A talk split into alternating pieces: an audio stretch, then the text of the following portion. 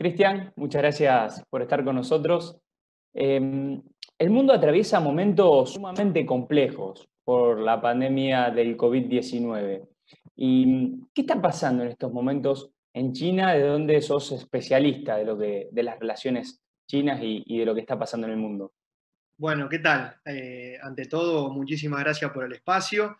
Este, bueno, y en lo que respecta a tu pregunta, en China hoy en día hay, la vida prácticamente está normal, la actividad económica se ha reactivado. Cotidianamente converso con amigos del ámbito académico, profesionales, eh, amigos de la vida, y me dicen que prácticamente está todo normal, con las precauciones, con la búsqueda de la vacuna, con lo que es la nueva normalidad. Hay una especie de rebrote, se comenta, ¿no? En la zona de Heilongjiang, bueno, en el noreste de China, ¿no? En la zona que está cerca de Corea del Norte, con Rusia, y han, hablado de, un rebrote, si bien las estadísticas oficiales chinas, bueno, eh, comentan que todos los días son, yo hago un seguimiento en las estadísticas, dos casos por día, tres casos por día, pero bueno, dentro de China... Eh, prácticamente con las precauciones y lo que es la nueva normalidad, el distanciamiento social, China eh, ya volvió a la normalidad en cierto sentido. Y bueno, las fronteras están cerradas, simplemente pueden entrar diplomáticos, personas con pasaporte oficial, personas que trabajen con ámbito de la salud, científicos, pero las fronteras están cerradas desde fines de marzo. Eso es dentro del ámbito de lo que es China. Y bueno, eh, están hablando de que pueden levantarse las restricciones, empezar a mitad de junio, a fin de junio, con los países que más han controlado el, coronavirus, como es Alemania, como es Corea del Sur, por ejemplo. Están viendo de que se empiecen a levantar las restricciones poco a poco. Eso dentro de China. Cristian, estuviste en el comienzo de la pandemia en China, propiamente dicho, estabas ahí. Eh, ¿Cómo fueron esas primeras semanas? Bueno, eh, exacto.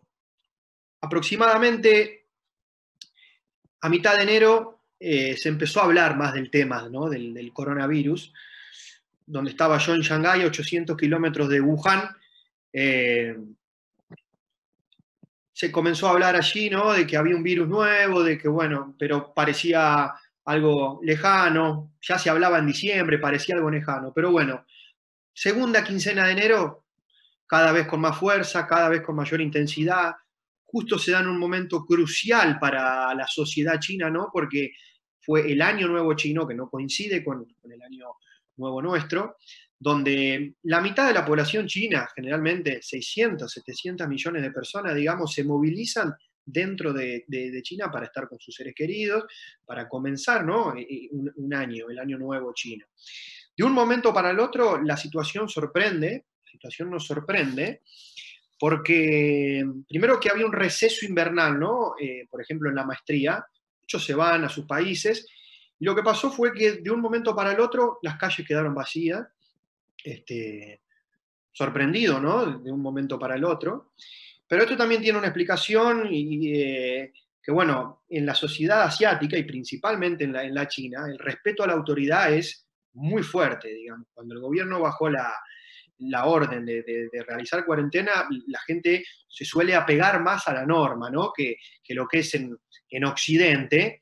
Y, esto, digamos, yéndonos un poco a la historia para comprender, eh, los filósofos antiguos hablaban justamente del respeto a la autoridad, del respeto a los padres, que es, muchísimo en China el verticalismo ese, cosa que mientras los filósofos griegos hace 2500, hace 2000 y pico años atrás, hablaban de, bueno, la horizontalidad, las relaciones verticales, la democracia, y eso se traduce más en, lo que es un desapego a la norma.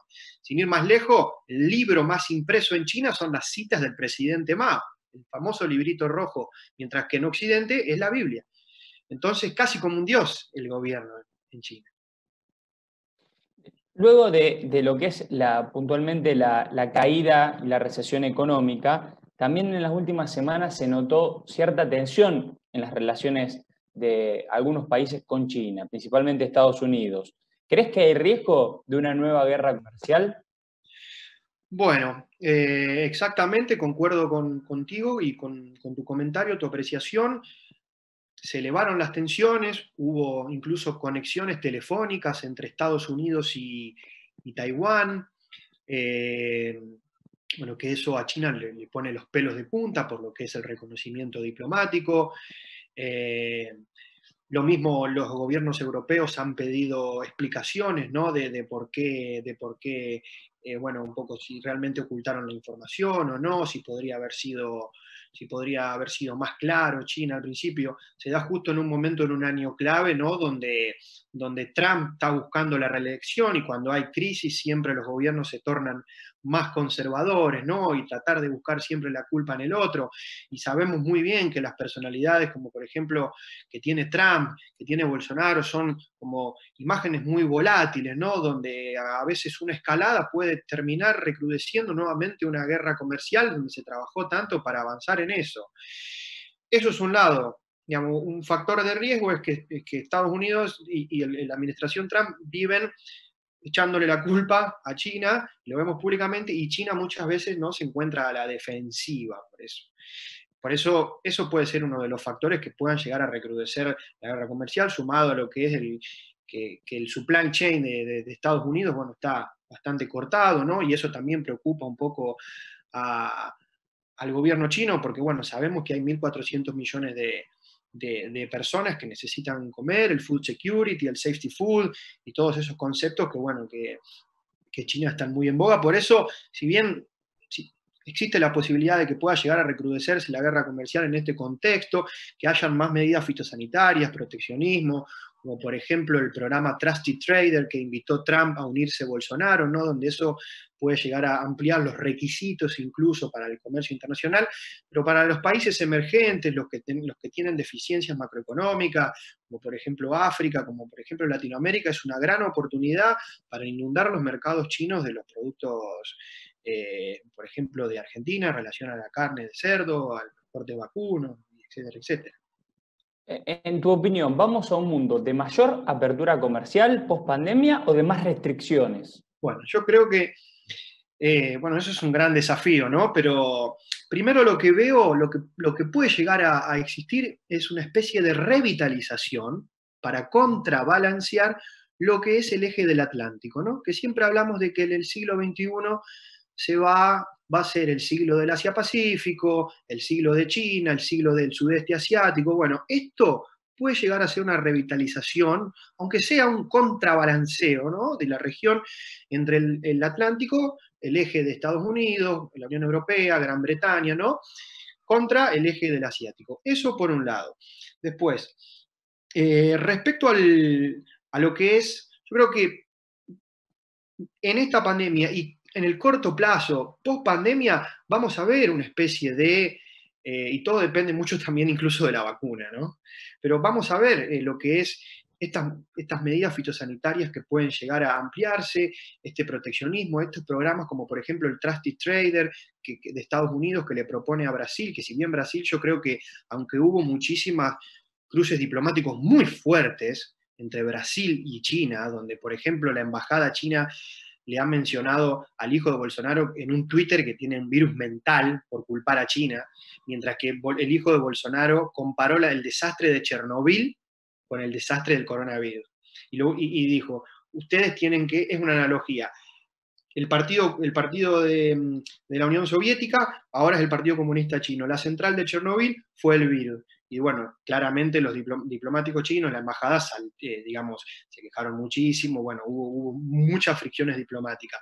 Pero en el, largo plazo eh, eh, es más difícil avisorarlo, pero creo que en esto del el, corto medio plazo podemos llegar a ver un poco de restricciones, tal vez desregionalismos y mayor fortaleza en lo que son más relaciones bilaterales. Justo me das pie para esa pregunta, ¿no? ¿Cómo analizás la influencia de China en América Latina puntualmente? Hablaste de Brasil, eh, ¿qué pasa con Argentina, con el resto de los países de Latinoamérica? ¿Cómo estás viendo esas relaciones? Bueno, hay dos elementos claves que está utilizando China para lo que son las relaciones internacionales y el juego geopolítico mundial hoy. Una es, eh, bueno, una franja y una ruta, Belt and Road Initiative, que es muy mundialmente conocida, que incluso China ha invitado a Argentina a unirse cuando asumió Alberto Fernández y hubo visitas de altos funcionarios chinos. Y otra herramienta muy importante de las relaciones internacionales que está utilizando China hoy en día es la diplomacia médica. La diplomacia médica, ¿no? Que le puede jugar una buena pasada como también le puede jugar una mala pasada. Una mala pasada porque, bueno, porque si bien se envían muchísimos insumos, respiradores, test de coronavirus, etcétera, etcétera, hay, China, al ser tan grande, hay muchas veces, muchas partidas de productos pueden llegar deficientes y eso lo que hace es deconstruir el proceso de construcción de confianza que viene teniendo China con el mundo, lo que es el Created in China, que no vendemos más baratija y plástico, sino que vendemos valor agregado, vendemos Huawei, vendemos marcas Xiaomi, vendemos marcas de todo tipo. Eso le puede jugar una mala pasada a China.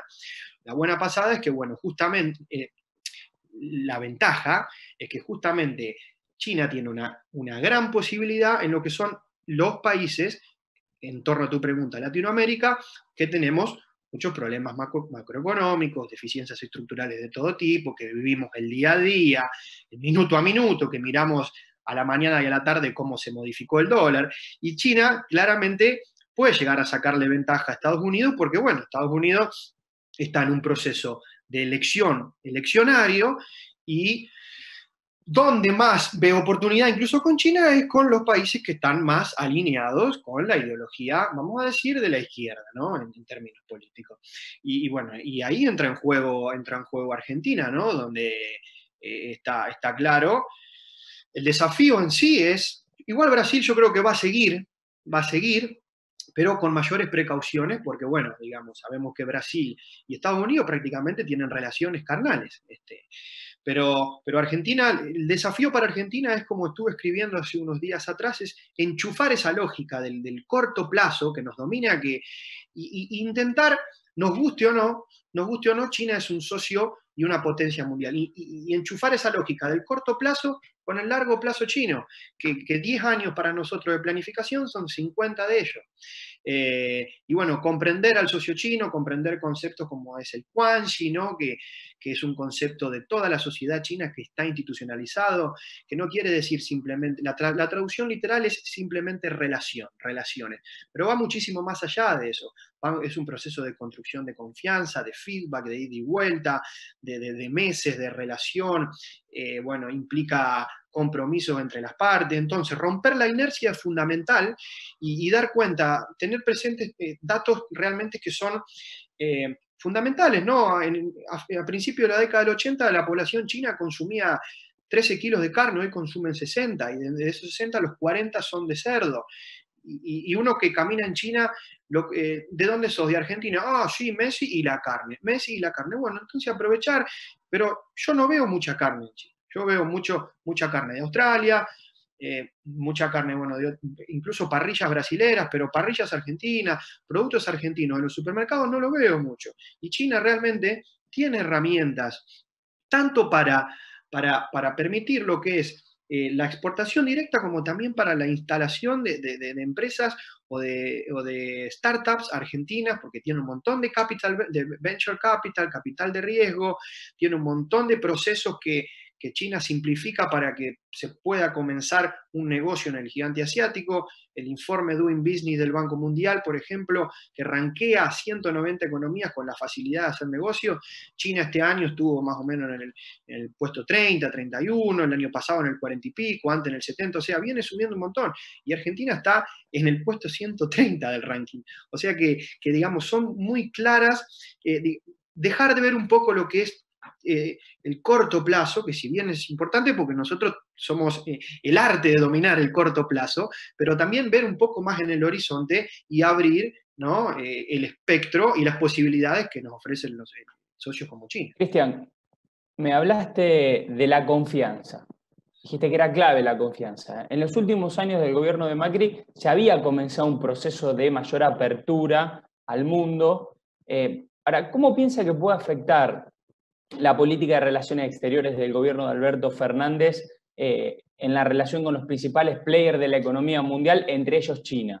¿no? Eh, bueno, ¿cómo, lo ves? Porque yo veo una oportunidad en, el agro, en el petróleo, en la tecnología. No sé si vos compartís e, esa opinión.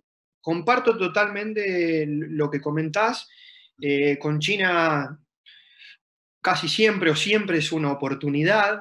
Eh, ellos son muy pragmáticos desde el año 2004 y ese pragmatismo lo tienen porque se lo inyectó Deng Xiaoping, el padre de la modernización china, a fines de la década del 80. Y él siempre dice, da igual, da igual que el gato sea blanco o que el gato sea negro. Lo que importa es que el gato case ratones. Entonces, eso lo tienen instalado a flor de piel los chinos.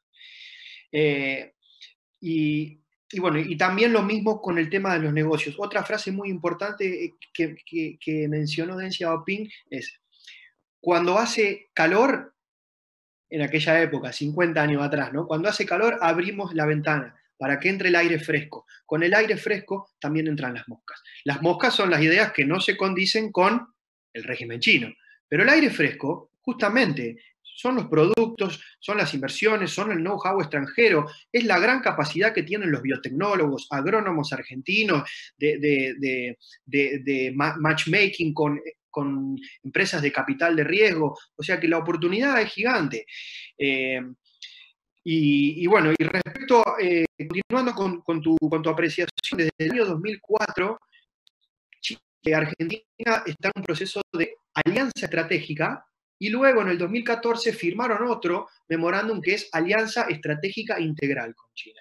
Y eso es un aspecto positivo de la política exterior argentina porque, porque tanto en el gobierno de, bueno, de, Kirchner como después de Macri, eh, se continuó con, más acercamientos, menores acercamientos, pero se, se entendió que China esté más cerca ideológicamente, menos cerca ideológicamente, es un socio y un jugador, como mencionaste, un player fundamental, un player fundamental para las relaciones internacionales, económicas, geopolíticas del siglo XXI. Después está lo siguiente. A nivel privado, las decisiones, las decisiones no de los privados, pero después, bueno, está en el Ministerio de Relaciones Exteriores impulsar mayores programas o menores programas, los acercamientos gubernamentales también, y, los, financiamientos, subsidios, bueno, etcétera, son fundamentales también para los privados, más en una sociedad con los índices de inflación que tenemos, con, bueno, eh, con, con todos los problemas macroeconómicos que tenemos. Después, donde puede llegar a haber algún inconveniente es si se recrudece aún más lo que es la pelea, la lucha, eh, los enfrentamientos geopolíticos, diplomáticos entre Estados Unidos y China, eso puede llegar a, que, bueno, bueno, ¿de qué lado estás? Como Irán, por ejemplo, ¿no? De que Estados Unidos boicotea a Irán. Si eso se recrudece mucho, yo no creo que, llegue a una especie de boicot contra China porque son muy interdependientemente comercial y financieramente con los tenedores de bono de China, uno de los mayores tenedores de bono del tesoro estadounidense, pero bueno, pues, como, como te mencionaba, estas personalidades tan volátiles, ¿viste? Puede llegar a decir, bueno, ¿de qué lado estás? Desalentemos el comercio con China y empecemos con el eje del Atlántico. O bueno, si tu régimen es más de izquierda, vas a estar enfrentado a nosotros. Eh, entonces yo lo veo un poco desde ese punto de vista, pero siempre, siempre, siempre intentar traducir lo que son estas crisis en, oportunidad. Y yo sé que oportunidad es un cliché, pero si, no es oportunidad, ¿qué es entonces? Quedamos con esa idea. Cristian, muchas gracias por el contacto. Les agradezco muchísimo el espacio y muchísimas gracias. Que tengan buen día.